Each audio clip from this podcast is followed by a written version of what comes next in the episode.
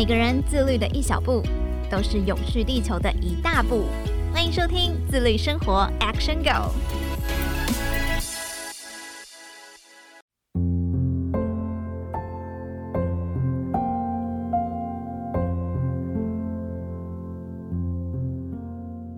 各位听众朋友，大家好，欢迎收听自律生活 Action Go，我是怡璇。大家爱喝茶吗？那你听过台湾蓝鹊茶吗？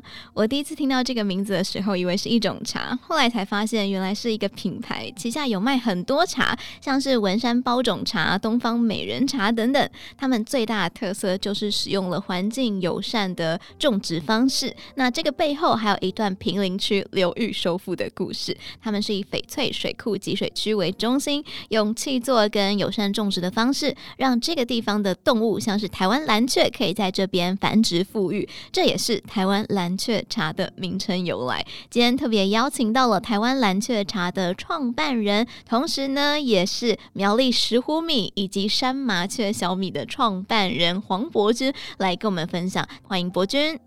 主持人好，各位听众大家好，我是博君，是台湾蓝雀茶、还有石斛米、还有三麻雀小米的共同创办人。其实博君的人生阅历非常的丰富哦。他在求学时期呢，经历了落选、重考，又被退学，可是后来竟然上了台北大学自然资源与环境管理研究所，最后又从台大建筑与城乡研究所博士学位毕业，这个转折超级大的。可不可以请博君先跟大家讲一下这个前后的转折是发生什么。就是我小时候是一个很不爱念书，根本搞不清楚人生要干嘛的那种小混混。国中重考，高中退学，大学被恶意。说实在，从小的时候啊，常常就是跟着分数跑嘛。哦，你分数到哪里了？三百多分，四百多分，那什么志愿就填什么。很多的时候根本不知道人生的方向或目的，所以那个时候就是照着志愿填。那样的情况下，完全找不到自己的重心。一直到了第一所大学，第一所大学那个时候是念文化，我念文化，哦、然后我念文化的时候被退学嘛，再重考一次的时候考上了，就是台北大学。我参加了登山社是个关键，那个时候就发现哦，原来我喜欢的是环境，我喜欢的是在大自然里徜徉，然后看到山林的一切，然后甚至把登山这件事情多了很多的所谓生态调查，或者所谓走到人文史迹，所以呢，我就才去考，哎，我想要考的研究所。后来我的就业工作就一直在环境教育领域，从荒野保护协会的保育部主任到中华鸟会的秘书长。后来再知道说，嗯，那好像我要不要去考个研究所一样？就是我知道自然资源这件事情是怎么一回事了。可是台湾有大批大批的我们的民众，他是生活在乡村，他跟自然资源管理是密切相关，嗯，所以才觉得，哎，乡村这件事情跟自然资源是密合在一起的，所以才想说，好，那我去再念一个研究所，就念博士班。所以其实是从北大的登山社才发现自己的志趣在那边，对，对，然后就开始跟环境有紧密的连结，对。后来是什么样的原因让你跟平林又产生了另外一个缘分？一开始我那个时候我是工作是中华鸟会的秘书长，嗯、那中华鸟会秘书长我一接手的时候，手上有个烫手山芋的案子，就是前一个秘书长留下来的是什么呢？当时是叫做劳委会啦，现在当然是劳动部，嗯、叫做呃劳委会的多元就业方案。可这个案子我们就觉得很不 work，他要把平林弱势跟失业的农家变成赏鸟解说员。这有点难，知道？就是我讲我家的剑门纲目科属种的家里附近的鸟类，要带台北市的开的那种很大的吉普车的人来去赏鸟，就觉得好像有种落差。后来大家意泰阑珊，也没有太多游客进来。说实在，因为那个时候的平林的茶叶正好是属于比较低谷期，就是有非常多外来的茶叶进来，然后北部的茶叶价格不像中南部茶叶上得去，所以很辛苦。也没有游客进来的情况下，又雪山隧道开通嘛，大家都往花莲去。嗯所以我就跟农家讲说，与其接政府的案子，就是接受补贴，大家都闲闲没事，甚至不会去种茶哦。我说这样好不好？你们就回去种茶。我们是所谓赏鸟环境教育背景嘛，那我们来推出一种跟鸟类保育相关的，你们回去种茶，我们推动环境教育、环境监测，一起来守护这个山林模式，好不好？农家刚开始说不要不要啊，我没有政府补贴，不是收入变少吗？而且、啊、政府拿钱很好啊，不用太多事就可以拿二十二 K，以前是二十二 K，现在后来现在是二十四、二十五、二六嘛。那时候我们就想说不行不行，绝对不能再接，因为再接的结果，整个产业会大大的没落，连种茶的那个工艺、那个技艺都会消失，所以就毅然决然跟大家讲，我们放弃政府案子，大家回去种茶。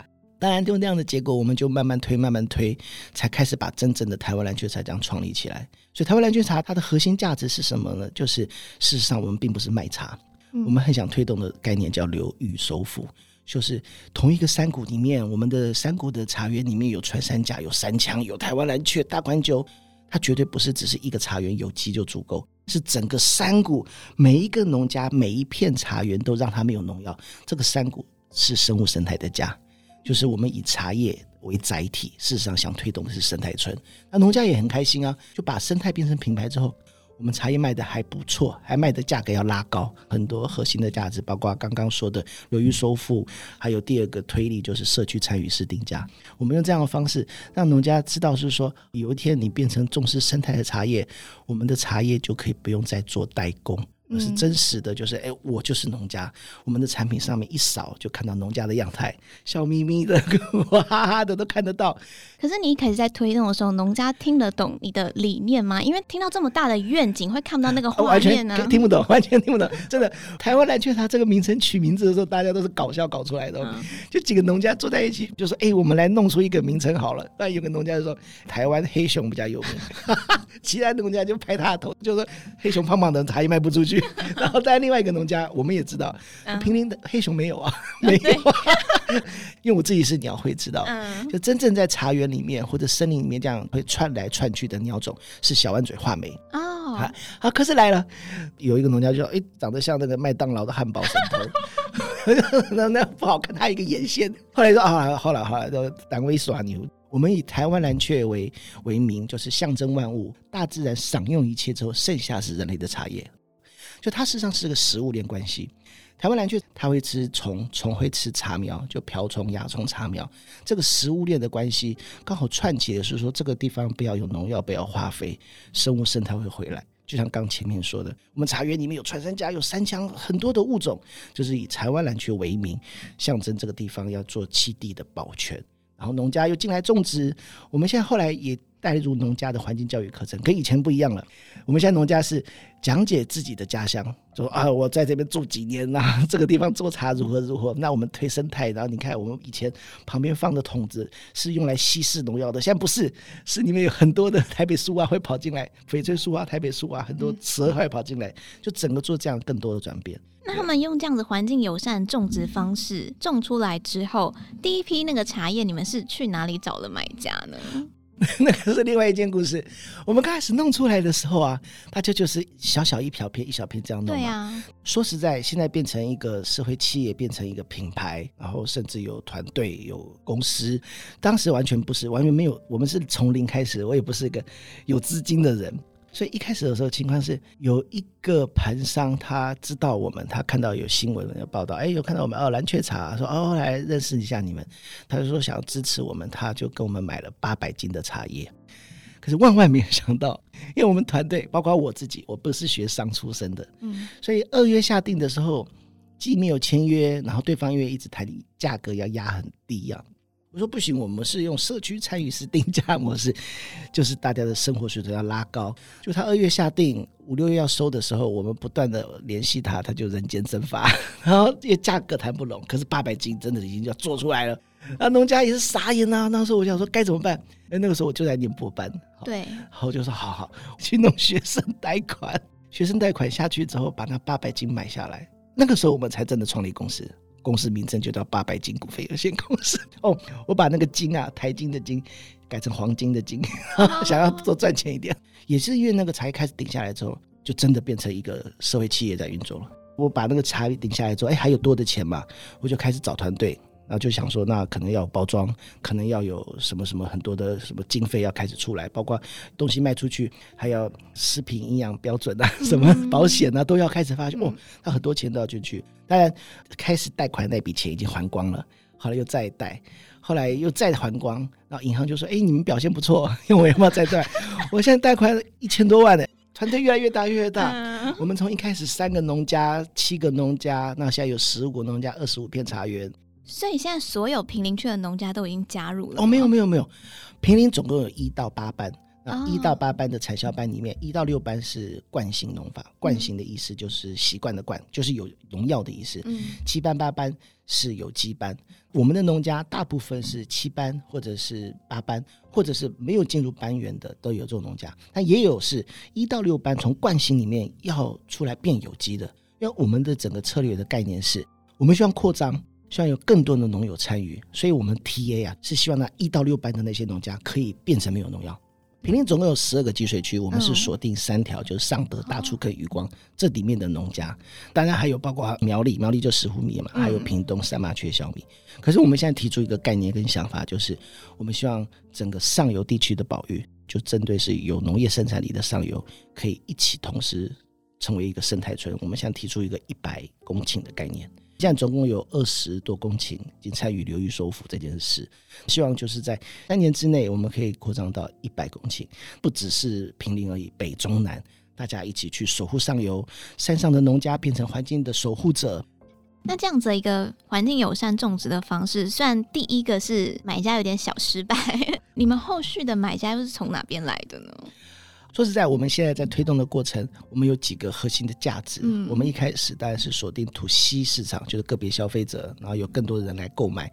可是后来发现，当我要开始有团队开始撑起我们整个环境价值的时候，应该要锁定 to B 市场。特别是当我们提出流域收复这样的概念，就是上游的环境很重要，下游是台北市。那台北市的居民透过消费可以撼动农家转做，农家可以越变成没有农药。所以后来发现，to B 市场是关键。所以有一次我们去摆摊，还穿上袖套，戴上斗笠，在那边叫卖。哎 呦，蓝鹊茶，蓝鹊茶！就迎面走来一个人哦，他就说：“，你们在做什么？”我说：“哦，我们在做流域收复。然后我们茶园里面有穿山甲，有山羌。那这是一个茶园是不够的，是整个积水区。所以我们有这么多的农家一起来推动生态村。”他说：“哦，那你们怎么做呢？我如果我是企业的话，我就赶快说：哦，我们会做三件事情。可是我还记得我讲三的时候。”我还不晓得第二件、第三件是什么，我就想跟我讲三件事情。第一个，我们会插木牌，让它很漂亮；第二个，我们会做工作假期。可是我故意还把工作假期要讲成英文，就说嗯，你很专业，讲我给他了。对啊，既然你插牌，我想说哦，这个茶园的所有产出，我们把你弄得很标准漂亮，然后变成你的企业的伴手礼。他说哦，那还不错，不错。他就说好好好，他是家乐福基金会的执行长，哇哦，然后他是我们的第一家七座。这些 CS 啊或者 ESG 公共关系部门，他们在市场上都互相彼此互通有无啊。第二天我就接到 Epson 电话，Epson 电话打来说：“哎，听说你们要有什么什么什么企业的插牌啊，然后可以做工作假期啊。”他说他们也想要一起参与。说啊，真的吗？他们也想找个茶园来插牌。我说为什么？为什么？他说嗯，因为我们经谈了十几年了，想要换一个。他说哦，好啊，很好，来山上微风徐徐。后来企业七座是我们关键，我们现在有六十四家企业，都是大公司，甚至是国际企业。就是员工来工作假期的时候，大家穿上袖套，戴上斗笠，跟我那样一样。大家并不是来帮忙，大家都来拍照。可是这个拍照是好的，为什么？他拍照宣传，然后就有很多人打电话来说：“哦，你们是不是有的办采茶体验？”哦，我们说有啊，我们好多农家一起来，我们就跟农家讲，参与我们台湾蓝雀茶，你要被我们训练讲解自己家乡。你的家户一定要打开，你的有机友善茶园一定要让很多消费者进来，因为我们给很高的讲师费，就是农家只要一小时讲自己的家乡，我们就给他很多钱。他就说：“哦，原来这还不错，这样也有个收入。”后来我也在翻书的过程中知道，这是把农家从一级产业变成三级产业。曾经在六日的时候，农家的后代回来。就看，哎，阿公被年轻人团团围住，然后在讲茶叶，在讲家乡。后来儿子说，那我下礼拜回来，他也想要赚讲师费，他也来当讲师，等于是让他看到原来我们的家乡是有骄傲感的。上一代就是说，哦，你们赶快出去，不要回来，就是等出去上班就快去上班。当他们愿意回来的时候，哎，我才感觉到慢慢转变了。我觉得那个市集真的是很幸运的，因为他刚好在你这个摊位停留，对，现在还可以现学现卖。哎、欸，有一句话不是，当我们要做一件事的时候，整个宇宙都会来帮你。可是我们也发生过很可怕的事。怎么是很可怕的事情？创业应该有听过，就是第一年大概会倒百分之九十五，对，第二年、第三年可能再倒百分之八十，所以硕果仅存能活下来，我不敢说是运气了，但也不敢说是学到什么，就是。他是要心脏很大颗的，就是我们曾经有那么几年，那是好久前的事了，钱都没有回来，可是钱都出去了，大概两个月、三个月付不出薪水哦。南部上来的伙伴，他没有房租，那他不知道怎么办，先跟家里借钱。他妈妈还问他说：“你在什么地方上班？怎么没有收入？”那我自己因为那个情况下没有薪水，也不知道该怎么办。我就在白天的时候去跟一个就是是私人接待 再借钱，因为还要付很多外面的钱嘛，请大家离开的那个资遣费，因为这个劳基法。那天我还记得好难过，就是大家要离开整个办公室，再那么一两个月，团队就只有我一个人，自己白天包茶、上山收茶，晚上批单，然后送货。后来就有人陆续回来，过了那个时候就整个起来。可是你当时在低谷的时候啊，是什么样子的一个动力让你想要继续往前呢？因为连钱都付不出来。你看我现在笑笑的，事实上那个时候真的是很低潮，很低潮，不知道该怎么办。就是觉得这件事情可行，一定可做，只是钱还没回来。这是一个乐观的心态。每个人都说：“哎，你怎么赶快？那个压力好大。”那个是只有发生一两次吗？还是就是那一次二零一八的时候？但是现在发展的非常的多元，就开始真的起来。那当然，后来我就越来越清楚知道哦，我身为一个创办人，那我们团队要找什么样的人？包括我们要有一个很强的商业营运这件事情，然后有营运长，然后下面有几个经理，然后再带团队。我的角色也比较清楚，知道七地这件事情吧，环境教育，我就回到我比较常常跑山上。所以其实，在刚开始那个营运模式还没有那么清楚，嗯、是后来大概就是一些经历了之后，才开始有了一个比较没错标准的模式出来。没错，从一开始的时候，甚至是我们整个全部都是自然资源管理的人，哦、环境的守护的完全不行啊。这跟过去我以前在鸟会跟在荒野完全不同。这非营利组织 NGO，它比较是属于人共同做决定。可是，当一旦进到商业领域，它就是企业家责任。我我负责这一块，成败我负责，我就是最大的股东嘛，我要撑下来，就是要赚钱呐、啊。即使是社会企业，对，这很关键的。就是我后来我进到农家或者跟很多的保育团体互动的时候，就发觉，哎，两个思考模式不同。除了有贩售那些环境友善的茶之外，就是现在还有跟企业合作啊，嗯、他们还会上山去做 working holiday。对对，现在那他们他们有什么回馈吗？或者是对于这块土地，他们有更深的一个了解？哦哟，现在台湾正好在很重视 ESG 这件事情，就是过去的 CSR。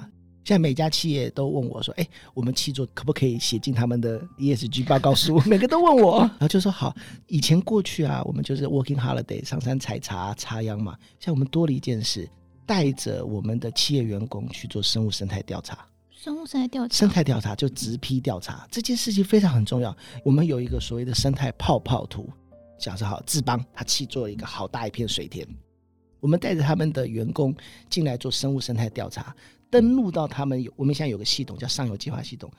当他做了一年调查之后，那叫做环境调查。对。可是做三年，他就是环境监测了，因为他看得到变化。可是如果这个企业来这里气做十年，他事实上就是守护。他可能看到某一个物种有消失，或者看到某一个特有种又出现了，这个时候就可以写进他的 ESG 报告书。所以我们用这样的方式去做一个比较大的扭转。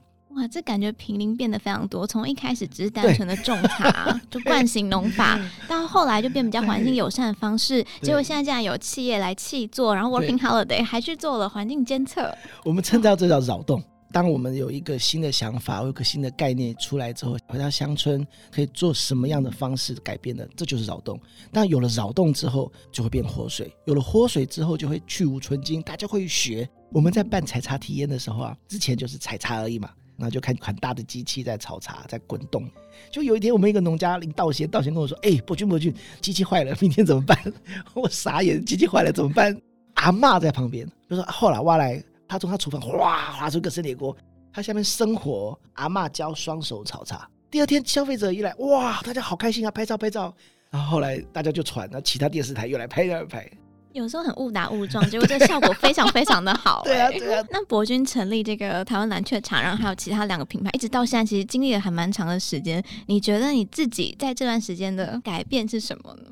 心脏病比较大颗，变胖，胖了十公斤。可是喝茶感觉应该还好吧？因为我一直吃饭啊。我米是有两款，一泉香米跟桃园三号。